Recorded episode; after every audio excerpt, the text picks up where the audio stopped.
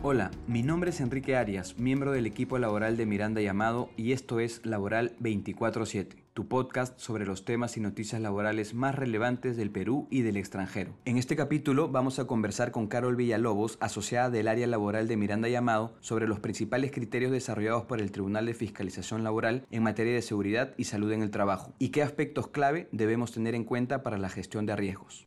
Carol, muchas gracias por estar con nosotros para comentar los criterios del Tribunal de Fiscalización Laboral. Debemos mencionar a los oyentes que se trata de la máxima instancia del sistema de inspección del trabajo y su función es lograr la uniformidad de criterios, para lo cual puede establecer precedentes que vinculan a los demás órganos inspectivos. Es por ello que sus resoluciones sirven de guía no solo a los funcionarios, sino también a los actores de las relaciones laborales. Como primer tema, podemos abordar el deber de supervisión en la seguridad y salud en el trabajo. Carol, ¿nos podrías comentar qué implica este deber para el tribunal? Por supuesto, Enrique. La definición de este deber ha sido abordada en la resolución de Sala Plena 11-2022, en la que el tribunal señala que la supervisión implica que el empleador haya estructurado procedimientos y métodos para medir, recopilar, prevenir y verificar los riesgos y peligros en el trabajo. Y la metodología y los procedimientos deben ser comprobables por la inspección de trabajo, lo que de ninguna manera se reduce a contar solo con un supervisor. De ese modo, hay que tener en cuenta que la supervisión es una clave del sistema de gestión de la seguridad y salud en el trabajo. Gracias, Carol. Ahora coméntanos, ¿el deber de prevención incluye a terceros y visitantes dentro del centro de trabajo? Sí, las empresas principales tienen la obligación de prevenir los riesgos en la seguridad y salud del personal directo e indirecto que acude a sus instalaciones, incluso de los usuarios y visitantes. Esto debe ser parte del sistema de gestión implementado por el empleador y se debe vigilar que las empresas terceras cumplan con la normativa aplicable. Eso me conduce a la siguiente pregunta. ¿Y qué sucede cuando existen terceros trabajando en las instalaciones o por encargo de la empresa principal. ¿Esta asumirá responsabilidad en caso de que el personal del tercero sufra un accidente? No siempre. Es necesario analizar el nivel de responsabilidad de la empresa principal y si un incumplimiento suyo coadyuvó al accidente.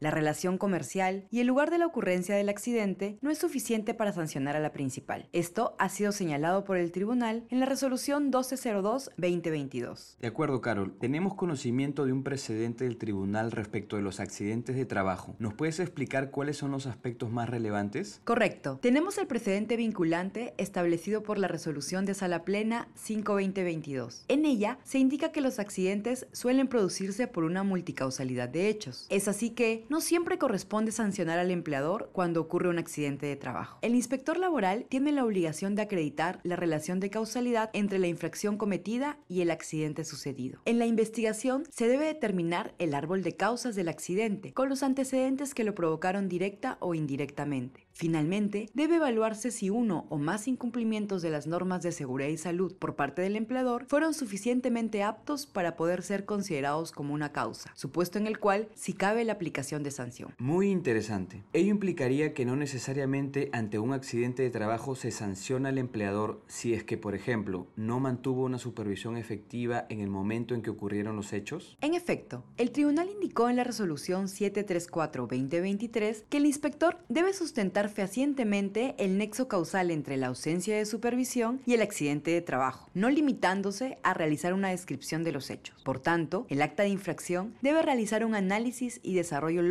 acerca de las causas y por qué considera unas y descarta otras. ¿Y qué ocurre si es que se acredita la negligencia del trabajador en el accidente? En este caso, cabe sanción si se verifican otros incumplimientos que contribuyeron al accidente y son responsabilidad del empleador. Por ejemplo, si no se acreditó que brindó información de los riesgos y medidas preventivas aplicables al personal accidentado o no cumplió con las condiciones de seguridad requeridas, tal y como ha sido indicado por el tribunal en la resolución 48-2023. Y coméntanos, ¿la empresa puede ser sancionada si un trabajador se accidenta realizando funciones ajenas a su puesto? El empleador sí sería sancionado por la falta de supervisión, pero no hay multa por no contar con procedimientos de trabajo específicos, por incumplimiento del IPRC y por falta de capacitación, porque no era el puesto de trabajo que le correspondía. Esto ha sido desarrollado por el tribunal en la resolución 1129-2022. Entiendo, Carol. Y dime, ¿hasta dónde puede extenderse la responsabilidad de los empleadores? ¿La acción de un tercero puede exonerar la responsabilidad del empleador por un accidente laboral? Correcto. En la resolución resolución 336-2023, el tribunal analiza un caso en el que existía una actividad extraordinaria e imprevisible que constituyó una causa determinante del accidente. Sin embargo, en ese caso no se acreditaron omisiones del empleador respecto al IPRC, capacitaciones o señalización que hubieran causado el accidente. Por tanto, la acción del tercero generó el accidente y no era imputable al empleador. Entiendo que de igual modo no existirá responsabilidad del empleador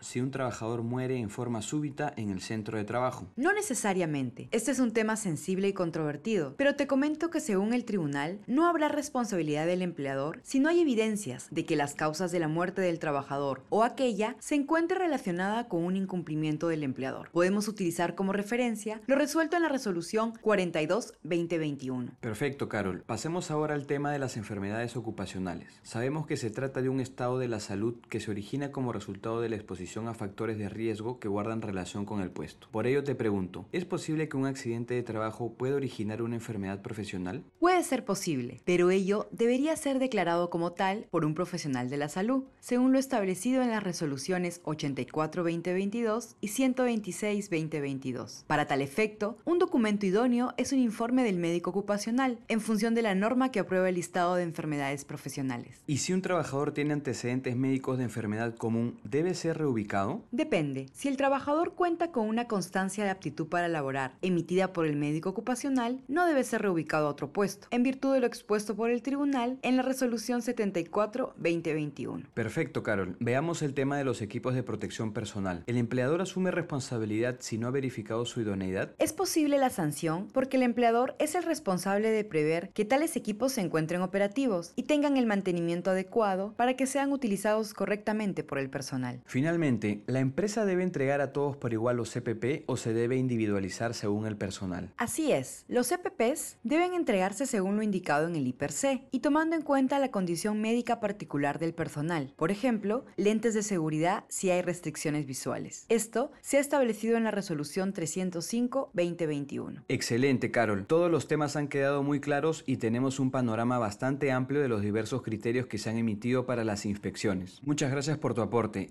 Estoy seguro de que lo conversado en este espacio contribuirá a las decisiones de gestión y mejora continua de las relaciones laborales.